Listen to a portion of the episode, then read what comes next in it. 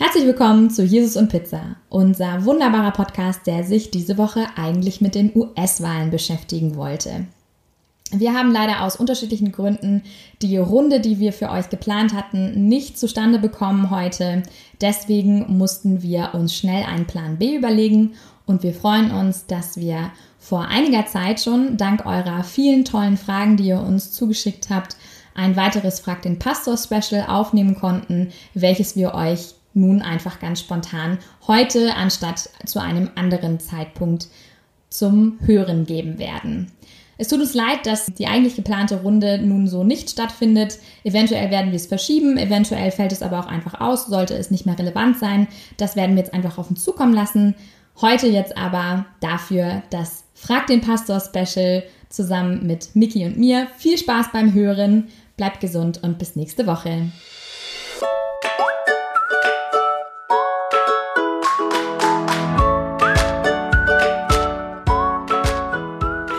Friedbert fragt, man sagt, Theologie ist Biografie. Welche Ereignisse in deinem Leben haben dein Reden von Gott beeinflusst bzw. verändert? Äh, Kenne ich den Friedbert? Ja? Vielleicht. Vielleicht. ähm, vielen Dank für diese Frage.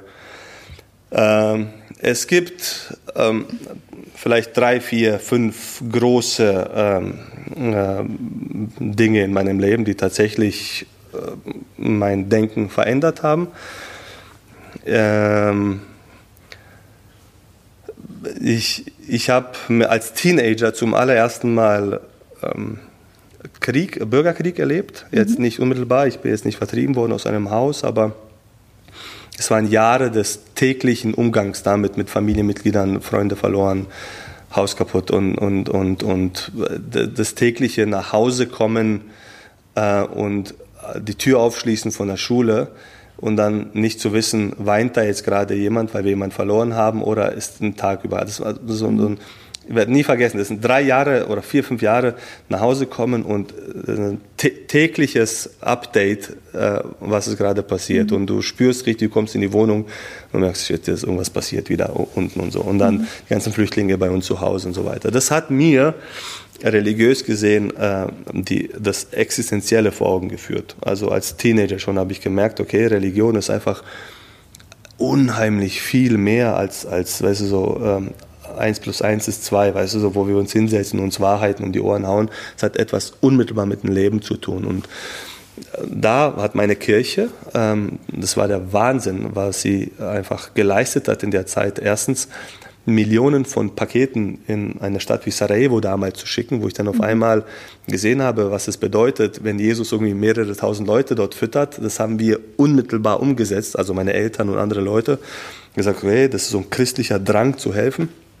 Äh, und zweitens, dass tatsächlich die Leute innerhalb der Kirche nicht zugelassen haben, dass sie sich entzweien, obwohl sie, das muss ich mir vorstellen, obwohl sie in ihrer Heimat permanent Menschen verloren haben, auf die bestialischste Art und Weise. Also stell dir vor, wir beide sitzen in der Gemeinde, beten zu Jesus Christus und, und die Zugehörigen von deiner äh, Nation haben meine Leute umgebracht und meine Leute haben deine Leute. Und wir kommen an einem Sabbat in die Gemeinde und, äh, mhm. und beten. Da habe ich zum ersten Mal verstanden, irgendwie, dass das eine religiöse Gesinnung, dass der Glaube an Jesus Christus tatsächlich stärker ist als, als irgendwie ähm, menschliche Kategorien, in denen wir uns irgendwie mhm. versuchen äh, einzuordnen. Und das hat mein Bild von Gott, von der Religion völlig irgendwie verändert. Deswegen bin ich, glaube ich, ab dem Moment auch viel offener geworden gegenüber mhm. anderen Menschen, weil ich gesehen habe, es gibt größere Dinge als die kleinen Scharmützel, die wir uns hier äh, liefern. Mhm. Mhm. Ja, das wäre eine der, der, der, der krassesten äh, Erfahrungen, wo mein Gottesbild extrem geprägt wurde. Natürlich, die Kinder sind alle miteinander, nacheinander gekommen, drei Stück sogar. Ähm, mit manchen haben wir übelste gesundheitliche Herausforderungen gehabt, wo es nicht klar war, ob sie es überleben oder nicht und so. Mhm. Und da wird dir irgendwie die Abhängigkeit von Gott auf einmal ganz klar. Also ich, ich muss sagen, vor, vor, äh, meinem, vor meinen Kindern, glaube ich, hatte ich einen viel größeren Klugscheißeranteil in mhm. mir, auch mhm. in meinem religiösen Wirken. Ja. Mhm.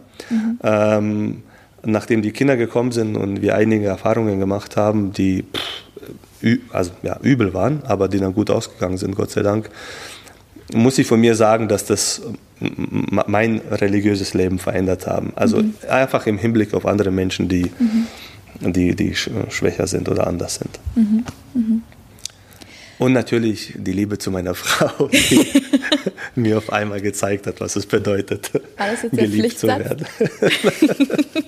ja. Okay, ähm, Sarah stellt noch eine Frage. Und zwar, ich habe schon oft gesagt bekommen, dass die Adventgemeinde eine Sekte wäre. Was soll man dazu sagen?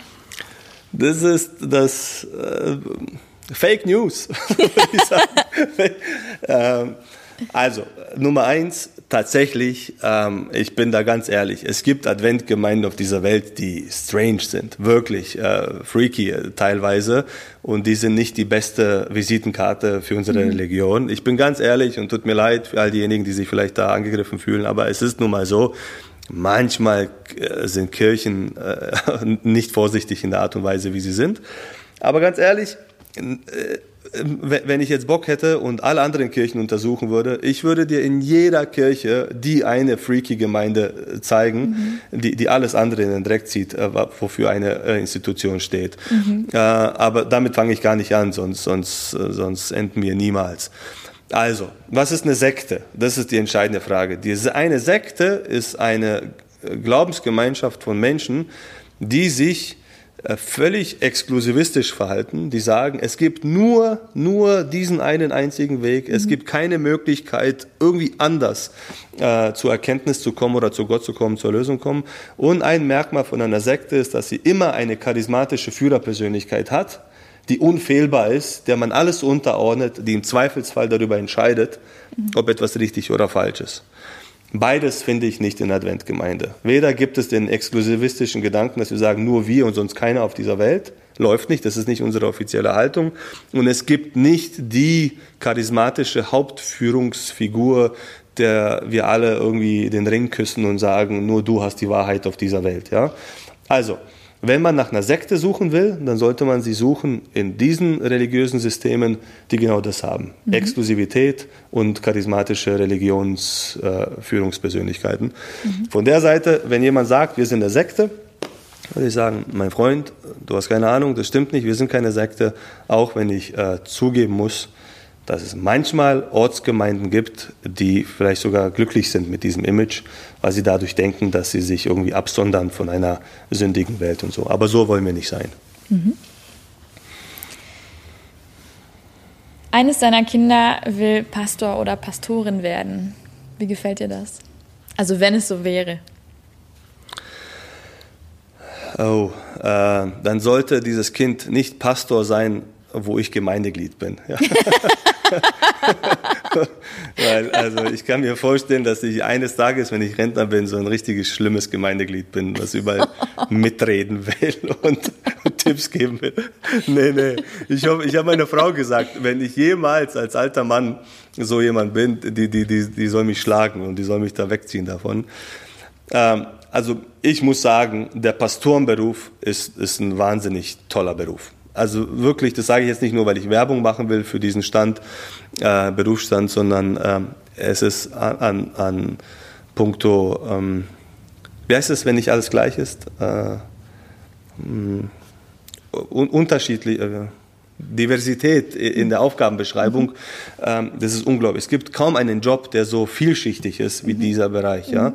Also wenn jemand äh, sich nicht gerne in Strukturen pressen lässt, äh, sondern sehr gerne selber gestalten möchte, ist er hier super aufgehoben. Ähm, ich glaube, Pastoren und Pastorinnen wird heute immer noch ein sehr hohes Maß an Respekt gegenübergebracht und Wertschätzung. Das ist nicht alltäglich im Berufsleben heute. Äh, man muss nicht am Hungertuch nagen, auch wenn wir uns jetzt nicht vier Urlaube pro Jahr leisten können, aber es ist ein sehr gutes Leben. Äh, und man, man begleitet Menschen in den entscheidenden Momenten ihres mhm. Lebens. Also das ist ein Vertrauen, das einem geschenkt wird. Das ist der absolute Wahnsinn. Ja. Ähm, Leute rufen dich an, wenn jemand stirbt, ja, äh, mhm. oder wenn man heiraten möchte, oder wenn ein Kind zur Welt gekommen ist, oder wenn man existenzielle Fragen hat. Das ist eine Riesenehre, die mhm. einem zuteil äh, kommt äh, in seinem Leben. Deswegen, ähm, wenn meine Kinder diese Karriere anstreben würden, ähm, Karriere ist ein blödes Wort, aber diesen Beruf anstreben würden, ähm, ich würde sie da nicht abhalten davon. Mhm. Ähm, führt mich zu der nächsten Frage. Frage von Yannick, was glaubst du, warum will niemand mehr Pastor werden? Ja, weil das Image tatsächlich äh, total im Keller ist irgendwie, ja. Ähm, ähm, das Image ist im Keller und äh, wobei das eigentlich schade ist. Also ich persönlich glaube, dass es nie herausfordernder oder interessanter war, Pastor zu sein als in der heutigen Zeit, wenn man gerne Herausforderungen mag, ja, mhm. äh, ähm, im, im, im Leben. Und ich glaube, womit es auch zu tun hat, ist, dass tatsächlich äh, zwei Dinge eine Rolle spielen, zumindest die Fälle, die ich kenne, ist, dass manche mit der Idee nicht klarkommen, dass sie nicht darüber, selber darüber entscheiden können, zu 100 Prozent, wo sie eines Tages arbeiten werden. Mhm. Mhm. Ähm, wobei ganz ehrlich, in der freien Marktwirtschaft kannst du das heute auch nicht mehr frei entscheiden. Also du musst dem Job hinterherfahren, wo der gerade hinzieht. Äh, also deswegen ist das ein Argument, was zu vernachlässigen ist. Es ist tatsächlich so, dass äh, vielleicht wir in einer Gesellschaft leben, wo äh, junge Menschen sich die Frage stellen, ob sie sich das wirklich antun wollen, äh, auch als Problemlöser zu dienen. Und das darf ich nicht verschweigen, dass ein Pastor auch ein guter Teil seiner Arbeitszeit dafür verwendet, permanent Probleme zu lösen, zwischenmenschlicher Art und nicht zu selten auch als Prellbock dient für mhm. verschiedene Interessen. Mhm. Mhm. Und wenn du das nicht musst, ja, Warum sollte ich mir das ähm, antun? Mhm. Vielleicht hat es auch mit einer gewissen Überempfindlichkeit der neuen Generation, die kommen, ohne das jetzt irgendwie äh, abwerten zu wollen. Aber äh, ich ziehe immer den Vergleich zur freien Wirtschaft. Also auch, äh, du bist ja in der freien Wirtschaft. Ich meine, deine Firma ist wahrscheinlich eine Riesenausnahme in Bezug auf das. Aber da geht es auch rau zu teilweise. Und dort kommt man auch zwischen die Räder. Und dort muss man sich auch durchsetzen. Und dort gibt es auch Beleidigungen oder was weiß ich. Ich musste da auch gerade dran denken, als du meintest Problemlöser sein, weil äh, einer meiner Chefs sagt immer gerne, wenn es um die Rolle des Product Owners geht, also im Prinzip die Person, die am Ende die ganzen Fäden zusammenhält, dass so das charakteristische Merkmal ist, der wird morgens geweckt und ihm wird eine Frage gestellt mit zwei schlechten Optionen und er muss entscheiden, welche. Ja, genau. So, dass das der, der trifft's, ja. Also von daher, ähm, ja, auch da muss man ein Problemlöser sein. Ja, und, vielleicht, und, und es gibt vielleicht tatsächlich, der letzte Satz ist, äh, Menschen wollen zunehmend gestalten, Teil von Prozessen sein, die sie selbst beeinflussen können. Und wahrscheinlich hat man das Bild von einer Kirche wo du von Anfang an weißt, hier kann ich sowieso nicht verändern, ich muss die Struktur bedienen. Mhm. Teilweise stimmt das, mhm. aber teilweise auch nicht. Und mhm. das könnte ich mir vorstellen, dass für viele das ein Grund ist, sagen, nee, ich gehe nicht in ein System, um es nur zu bedienen. Das ist für mich tatsächlich ein Grund gewesen. Also weil es für mich so, Kirche ist am Ende für mich ein Großkonzern. Und ich sehe mich zumindest am Anfang habe ich mich nicht in einem Großkonzern gesehen und jetzt auch noch nicht. Vielleicht ändert sich das noch, aber. Ja, verständlich, ja. Aber du siehst dann auch gleichzeitig die Entwicklung, dass immer mehr Kirchengänger äh, eigentlich ihren kompletten Fokus dann auf die eigene Ortsgemeinde legen und sagen, ja. das, ist, das ist da, wo ich bin, dort gestalte ich und alles, was strukturell über mir ist, ist zwar nett und gut, aber hat mit meinem eigentlichen Leben nichts zu tun. Das ist eine Entwicklung, die wir sehen. Also es gibt mhm. keine irgendwie weltweite ja. Identifikation mit einer Kirche. Klar gibt es die vielleicht irgendwie peripher, aber eigentlich ist das, was in der Ortsgemeinde passiert, das ja. Und ich glaube, anders geht es auch gar nicht. Also sowohl für die Offiziellen als auch für die Mitglieder. Also ja. ne, wenn man sich so das Weltgeschehen anguckt und ich sage da auch immer, ich finde, das ist so ein bisschen wie so ein Verein. Du wirst, du wirst, egal in welcher Kirche, wirst du immer auch Sachen finden, wo du sagst, damit bin ich nicht einverstanden. Ja, so, ja. Aber es ist einfach etwas, wo man sagt, jetzt mal ein bisschen kleiner und, und regionaler gedacht, so konzentriere dich darauf, was, was bei dir vor Ort läuft und, genau. und mit allem anderen, ja, da kann man auch noch drüber reden, aber das ist nichts, was, was entscheidend ist. Also das, was jetzt irgendwie in der Generalkonferenz irgendjemand erzählt, so, das hat jetzt zumindest jetzt gerade keinen direkten Einfluss auf mein Leben. Aber das, was hier in der Ortsgemeinde passiert, das hat einen genau. direkten Einfluss auf mein Leben. So, ja. Okay, ganz andere Frage. Ich bin gespannt, was du dazu sagst. Marco fragt, wie stehst du zu Drogen?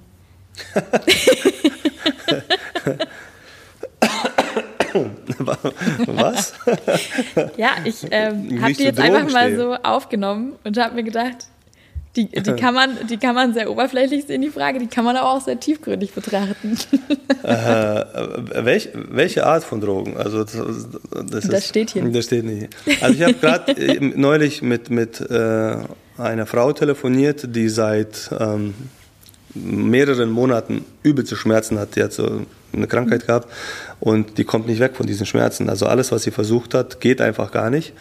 Äh, und da kommt tatsächlich Cannabis ins Spiel äh, mittlerweile, medizinisch. Äh, und, mhm. und es scheint so zu sein, es ist jetzt gerade angelaufen, die Therapie, es scheint so zu sein, dass da Erleichterung da ist. Ähm, ganz ehrlich, jeder von uns hat vielleicht mal in der Vergangenheit die eine oder andere Erfahrung mit Substanzen gemacht.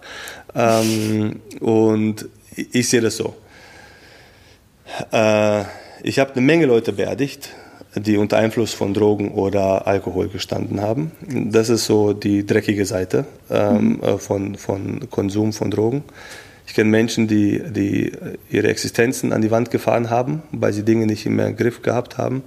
Also das ist die Realität oftmals. Alkohol, Killer Nummer eins, ja, eine legale Droge, die du an jeder Tankstelle kaufen kannst.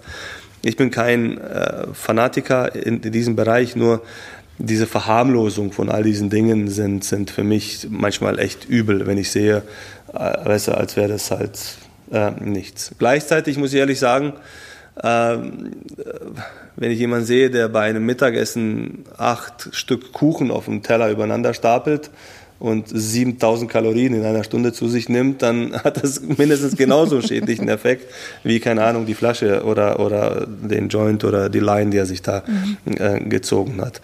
Ähm, ich finde, um die Frage nach Drogen zu beantworten, alles, was den Menschen dazu führt, die Kontrolle über sein Leben zu verlieren, äh, dem stehe ich sehr, sehr skeptisch äh, gegenüber. Mhm. Ähm, und ein Merkmal von Menschen, die sich halt verloren haben in diesem Bereich, ist immer das gewesen, dass sie sich selbst überschätzt haben mhm. Äh, in der Art und Weise ähm, des Konsums. Das heißt, diese Idee als Rekreationsdroge und ab und zu mal, um sich zu entspannen und so weiter, okay. Ähm, aber ähm, ich glaube, dass man da relativ schnell in eine Schiene ähm, kommen kann, die, die, die ähm, übel ist. Mhm. Aber ich sehe, ich sehe äh, Drogen viel breiter als jetzt nur die harte Droge, wo jemand dann in der Gosse landet. Mhm. Also es hat viel, viel weitere Effekte. Mhm. Mhm. Also ohne Rauch geht's auch. Und diesen Slogan habe ich in einer Anti-Raucher-Kampagne mit 15 Mal mitgemacht in der Schule. Ja, und keine Macht den Drogen. Also ich glaube, äh, das ist etwas, wofür wir als Kirche stehen. Also wenn, wenn nicht wir, als Kirche. Mhm. Also wer soll denn sonst noch in dieser Welt den Leuten sagen, Mensch, lebt mal mhm. gesund und bringt euch nicht um. Ja. Mhm. mhm. Absolut. Nächste Frage nochmal von Sarah. Was macht dich so sicher, dass es Gott wirklich gibt? Boah, ähm, es bleibt immer, immer, immer, immer ein Element des Zweifels da. Ich glaube, dass das unheimlich wichtig ist, um sich immer wieder die Frage zu stellen. Irgendjemand hat gesagt, irgendein so kluger Mensch, ich müsste es googeln, wer das war, hat gesagt, wer nie gezweifelt hat, hat nie richtig geglaubt. Ja? Hm ähm, Menschen haben unheimlich große Angst vor dieser existenziellen Frage. Was, wenn es ihn doch nicht gibt? Ja? Mhm. Was, mhm. wenn wir uns das alles doch nicht selbst zusammengeschustert und zusammengezaubert mhm. haben, damit wir uns nicht einsam fühlen in einem kalten Universum und so weiter. Also mhm. diese Frage in der Philosophie hat es schon seit Jahrhunderten gegeben. Und ich glaube, das ist manchmal sehr, sehr klug, sich auch einfach dem auszusetzen und sich mhm. diese äh, Fragen zu stellen. Also zwei Dinge, die, die mir eine unheimlich große Sicherheit äh, geben, ist erstens die, die Gottesbeweise, die es gibt. Googelt mal Gottesbeweise, das ist so die philosophische Frage, die man sich jetzt stellen kann. Aber ich habe ein sehr, sehr großes Vertrauen in die Heilige Schrift, in die Bibel. Sie ist für mich in sich abgeschlossen und äh, rund. Sie beweist sich selbst an vielen verschiedenen Stellen und zeigt mir, dass es nicht nur ein Kulturgut ist, sondern tatsächlich etwas ist, was inspiriert ist auf eine besondere Art und Weise. Also Dinge, die sich erfüllen in den Hunderten von Jahren und so weiter. Da müsste man einen eigenen Podcast dafür machen. Das hat mir so eine Grundsicherheit gegeben. Ich habe eine mhm. Basis, auf der ich irgendwie denken und arbeiten kann.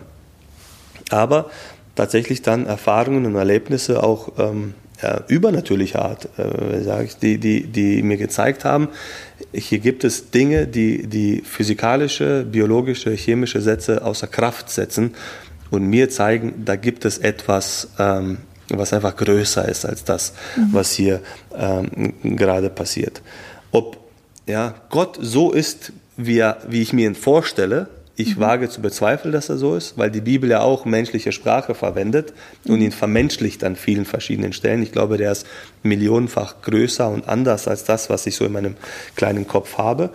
Aber die Sicherheit, dass er da ist, ist eine, die ich basiere auf Erkenntnissen, die ich habe, aber vielmehr auf, auf einer inneren Überzeugung, die sich speist durch Erfahrungen und Momente, die, die, die ich ähm, er, erlebt habe. Ähm, ich, ich, wünschte mir, ich bräuchte das nicht, ja? Mhm. Ähm, aber ich brauche es irgendwie und wahrscheinlich mhm. offenbart sich dann Gott genau auf diese Art und Weise, so wie ich es ähm, brauche.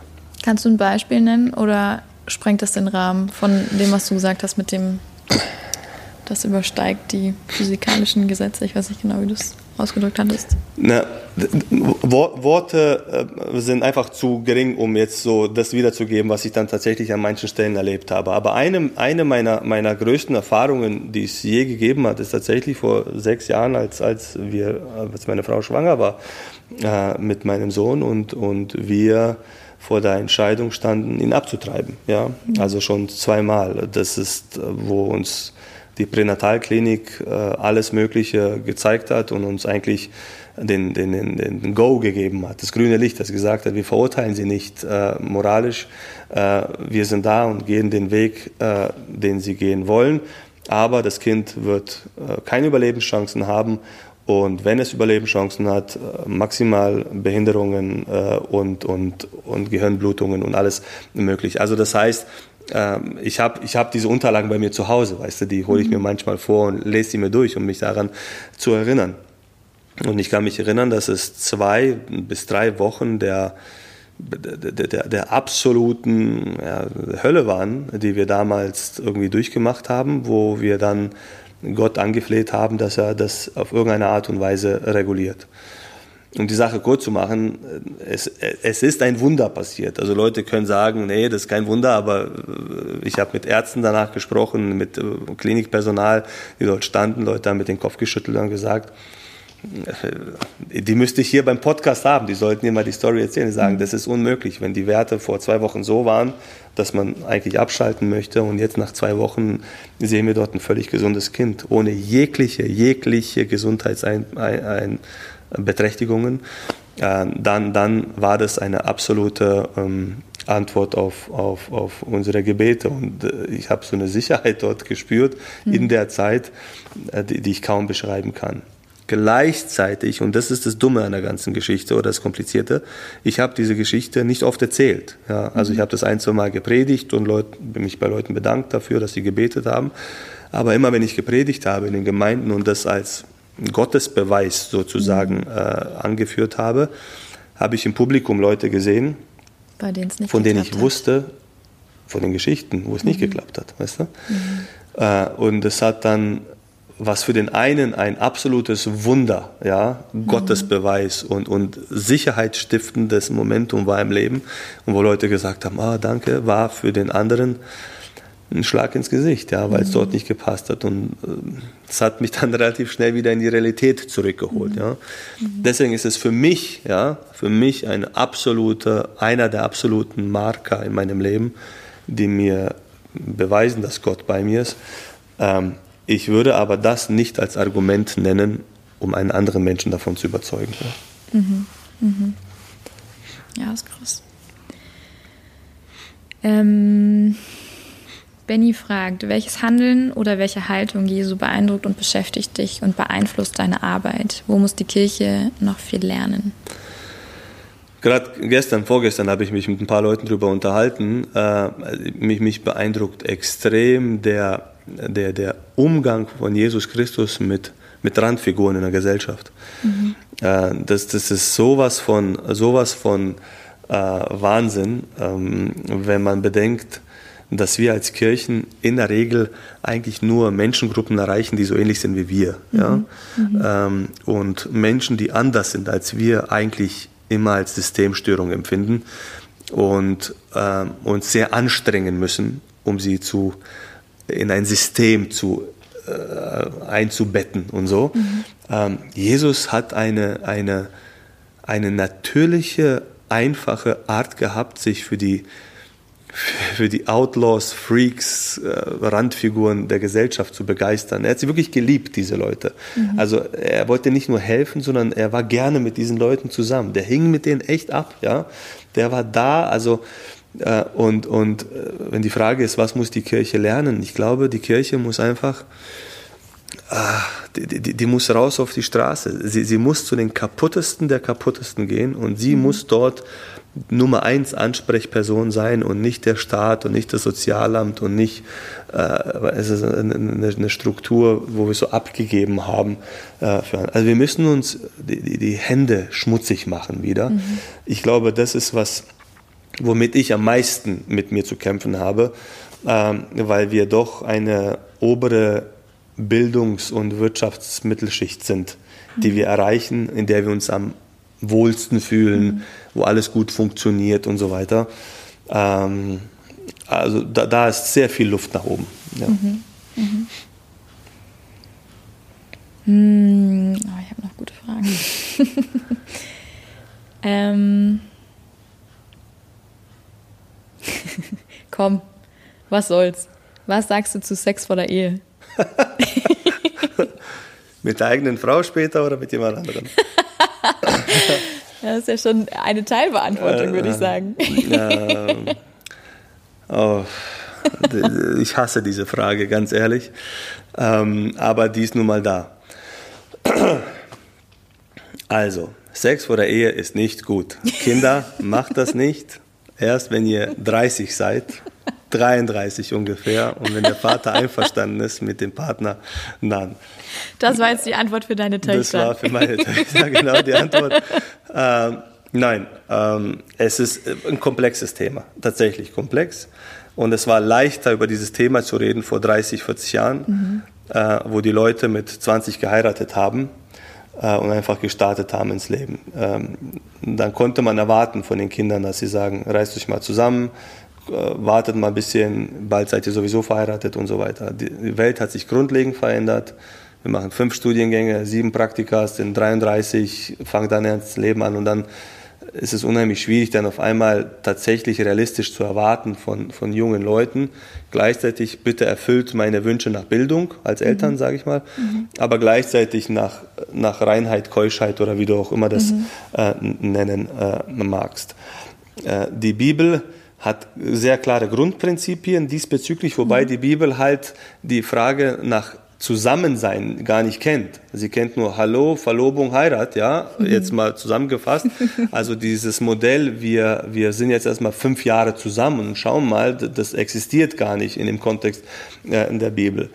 Was relativ klar ist, äh, ist, glaube ich, leuchtet jedem Menschen ein, ist, dass eine extrem wechselnde hohe Frequenz von Sexualpartnern nicht spurlos an einem Menschen vorübergeht. Ja? Mhm. Ich mag jetzt nicht so argumentieren, dass du irgendwie danach psychisch so geschädigt bist, dass da nichts mehr geht und so. So wurde ich großgezogen. Also mhm. man hat mir alle Horrorszenarien beigebracht, warum es nicht gut ist, vor der Ehe mit jemandem schlafen. Ich dachte, meine Güte, wenn ich das tue, dann, dann werde ich krank, weißt du, so ich kriege mhm. verschiedenste Schädigungen und so weiter. Also äh, gleichzeitig muss ich sagen, ist äh, Sexualethik innerhalb der Kirche ein, ein, puh, ein, ein, ein, äh, ein, ein nicht bearbeitetes Feld, tatsächlich. Also mhm. wir, wir haben entweder diese Antwort, es geht mich nichts an, was du privat machst, oder es gibt klare Regeln, halte ich daran oder nicht. Aber da gibt es mhm. viel ähm, dazwischen. Wenn ich mit einem 15-jährigen Mädchen rede ja, und mhm. sie mir sagt, das ist schon der vierte Freund, ja, mit dem sie ins Bett geht, ist jetzt ausgedacht, äh, äh, dann, dann gibt es eine vernünftige Antwort darauf und das ist, das ist nicht gut. Ja? Mhm. Das ist nicht mhm. gut, weil ich mhm. denke, dass die körperliche Entwicklung eines Menschen äh, der geistigen Reifeentwicklung des Menschen immer Jahre vorausgeht. Ja? Mhm. Wir sind fähig, das zu tun, aber wir sind oftmals unreif und unfähig, das zu verarbeiten auf eine Art und Weise. Ähm, das ist aber unheimlich schwierig, das zu vermitteln in einem Haushalt zum Beispiel, wo darüber nie geredet wird, ja, mhm. oder wo es die Kapazität gar nicht gibt, das irgendwie ähm, äh, äh zu, zu erklären. Ähm, die Kirche muss lernen, oh, das ist ein komischer Satz jetzt, aber die Kirche muss lernen, Sexualität als etwas Gutes zu beschreiben, mhm. ja, um dadurch den Menschen zu erklären, dass es nicht gut ist, damit verschwenderisch umzugehen. Mhm. Mhm. Anstatt Sexualität als etwas Böses zu verteufeln, mhm. in der Hoffnung, ich mache dir so viel Angst, um dich davon irgendwie fernzuhalten. Das Ergebnis nämlich ist das, dass Menschen sich vielleicht daran halten, später heiraten, aber dann unheimliche Probleme in ihrer Sexualität innerhalb der Ehe haben. Mhm. Christliche Ehe bzw. christliche Sexualität ist, ist nicht die schönste Sexualität dieser Welt. Es ist eher eine schuldbeladene, mhm. schlechte, nicht kreative Pflichtübung oftmals. Jetzt habe ich mhm. übertrieben, aber du weißt, was ich meine. Mhm. Ähm, es liegt daher, weil über der Sexualität so eine schwarze, negative Wolke hängt, die sagt, das ist eigentlich nicht gut, eigentlich böse, eigentlich kann es dir schaden und so weiter. Der jüdische, der biblische Zugang eigentlich zu Sexualität ist ein ganz anderer. Der ist immer, Rabbiner sagen ihren Nachfolgern, die sollen am Sabbat den so feiern, dass sie mit ihrer Frau Schach spielen gehen ja, und, und, dort eine glückliche Zeit miteinander haben. Der pietistische äh, Glaube der Christen hat gesagt, äh, wenn es einen Tag gibt, an dem du nicht sexuell aktiv sein sollst, dann ist es der heilige Tag, wo du in die mhm. Kirche gehst. Da mhm. siehst du mal ein bisschen den Unterschied. Mhm. mhm. Also Sex vor der Ehe, wieder wie bei der Frage nach Schwein und Huhn, sei klug. Sei klug bei diesem Thema. Ja? Und stellen wir diese Frage nie wieder, oder was? Stellen die Frage nie wieder, genau. Okay. Ähm, ich habe noch zwei Fragen, die haben es aber auch in sich. Ähm, die eine auch der von Sarah. Was ist dieser Himmel, von dem immer alle reden und warum willst du dahin? Die Bibel spricht ja nicht nur vom Himmel, sondern auch von der neuen Erde, interessanterweise. Mhm. Äh, der Himmel ist ein Zustand, eine Welt, in der, so sagt die Bibel, alle Tränen weggewischt werden, wo es einen Neuanfang gibt, wo Gott unmittelbar bei den Menschen ist. Ich persönlich glaube, dass es eine Phase sein wird, wo die Menschen sehr viel verarbeiten zu haben. Ja? Mhm. Äh, einfach, was sie alles mitnehmen werden von dieser Welt. Also die Tatsache, dass da auf einmal Menschen da sind, also nicht da sind, die ich gerne dabei hätte, das musst du erstmal verarbeiten. Mhm. Oder stell dir vor, du triffst dort Leute, die dir ganz üble Dinge angetan haben in diesem Leben, aber nicht die Gelegenheit hatten, das gerade zu rücken. Also ich glaube, psychologisch wird es eine der interessantesten Phasen der Existenz sein, die wir haben werden, wenn wir mal im Himmel sind, weil wir mhm. vieles aufarbeiten müssen. Aber der Schwerpunkt der Bibel eigentlich ist der zu sagen, es gibt eine neue Erde, eine neue Art von Existenz, die es da geben wird. Und ich will da einfach hin von den einfachsten, profansten äh, Gründen. Ich will nie wieder Zahnschmerzen haben, ich will keine Kontaktlinsen haben, ich will endlich aufhören, ins Fitnessstudio gehen zu müssen, weil ich mich kaum bewegen kann und so weiter. Also ich will, ich will ganz, ganz einfache Dinge nicht mehr haben in diesem Leben, das ist die eine Sache. Aber äh, ich möchte auch einfach den, den absoluten inneren Frieden haben. Ja? Den mhm. absolut inneren Frieden, dass alles in Ordnung ist, dass Beziehungen nie vorbelastet sind, dass, äh, dass es keinen Krieg gibt. Weißt du, so, dass, das, dass man jedem und allem mit absoluter Ehrlichkeit begegnen kann und nicht schauspielern muss an vielen mhm. verschiedenen Stellen. Also äh, eine Vision von einer Welt, ja, die wir versuchen zu bauen hier, mhm. aber seit Jahrtausenden einfach merken, dass wir es nicht schaffen. Und deswegen muss Gott eingreifen und ein Reset drücken, wo wir sagen, okay, wir fangen jetzt einfach mal komplett neu an. Also mhm. ich habe Millionen Gründe, warum ich dahin will. Ja. Mhm. mhm. Letzte Frage. Wie vereinst du Wissenschaft und Glaube in deinem Kopf? Ähm, ich, ich muss sagen, ich bin, ich lese sehr viel, ja, mhm. aber ich bin jetzt, jetzt nicht so der intelligenteste Mensch auf dem Planeten. Es gibt einfach Leute, die, die, die, wo, wenn ich lese, sage ich, meine Güte, also was muss in, in, dem Gehirn dieses Menschen vorgehen, dass er so einen Satz formulieren konnte, so, so intelligent klingt das, weißt du. Ähm, also, es gibt, und wenn man sich damit beschäftigen will, zwei einfach sehr, sehr große ähm, Denkrichtungen in dieser Welt. Es gibt die eine Richtung, die sagt, dass Glaube mit der Wissenschaft überhaupt nicht kompatibel ist und eine andere, die sagt, Wissenschaft und Glaube, die müssen unbedingt mhm. äh, zusammenkommen. Ich habe immer gedacht, dass dass die Wissenschaft so nach dem Motto den Glauben abgeschafft hat mhm. und man kennt es ja, es ist ja wissenschaftlich bewiesen, das, Punkt, Punkt, Punkt und so weiter. Mhm. Und alles, was im Glaubenssegment ist, ist alles so ein Märchen und alle fliegen und alles ist toll, rosa mhm. und das kann man nicht ernst nehmen.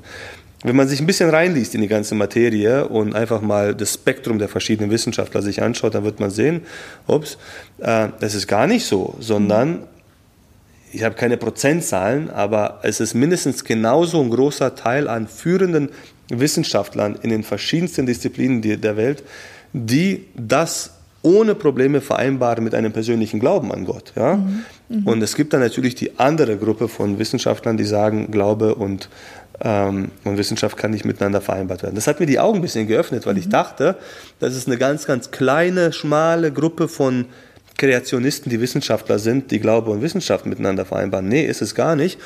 Äh, es gibt dieses äh, Buch von Lennox, das ist hochinteressant. Das heißt, hat die Wissenschaft Gott begraben, mhm. glaube ich, heißt es. Mhm. Und wenn man sich das mal anschaut, wen der alles zitiert und welche Aussagen führendste Wissenschaftler in dieser Welt getroffen haben in Bezug auf die Idee von Glaube und so weiter, ähm, dann öffnen sich auf einmal mir die Augen und dann sage ich, mhm. okay, Moment mal, je tiefer man hineingräbt in beide Disziplinen, desto mehr sieht man eigentlich Verknüpfungspunkte zwischen mhm. den zwei Disziplinen, anstatt zwei voneinander sich entfernende ja, Disziplinen. Mhm. Das ist aber etwas, was man nicht am Stammtisch in fünf Minuten miteinander klären kann. Mhm. Das ist eine Investition, die der Mensch machen muss. Also der mhm. muss sich hinsetzen, der muss wie blöde lesen, sich reinfuchsen in diese ganze Thematik und muss versuchen zu verstehen, warum manche Dinge so sind, äh, wie sie sind. Mhm. Für mich persönlich bleibt es so, dass es auf beiden Spektren, auf beiden Seiten, Wissenschaft und Glaube, unbeantwortete Fragen gibt. Mhm. Beide gehen von Aussagen aus, die sie nicht beweisen können. Mhm. Ja? Mhm. Beides sind Glaubenskonstrukte, wenn du so mhm. willst. Ja? Äh, und die Frage ist, für welches Glaubenskonstrukt sprechen die Argumente mehr und für welche äh, weniger. Also ich bin ein sehr großer Freund davon, Glaube und Wissenschaft, soweit es geht, miteinander zu verknüpfen. Ich halte nichts davon, die voneinander trennen zu wollen. Das riecht nach einer eigenen Podcast-Folge. Ja, aber da müssen wir Profis holen. Einverstanden. Ja. okay. Miki, ganz lieben Dank für diese ganz vielen Antworten und ich freue mich, dass wir dieses Frag den Pastor Special machen konnten. Ich freue mich auch riesig, dass uns so viele Leute Fragen haben zukommen lassen. Bitte macht das auch weiterhin. Äh, ihr seht, was äh, für Spannendes äh, dabei rauskommt. Und äh, genau, schaltet auf jeden Fall nächste Woche wieder ein. Und dann gibt es wieder eine neue Folge Jesus und Pizza mit einem spannenden Thema. Bis nächste Woche.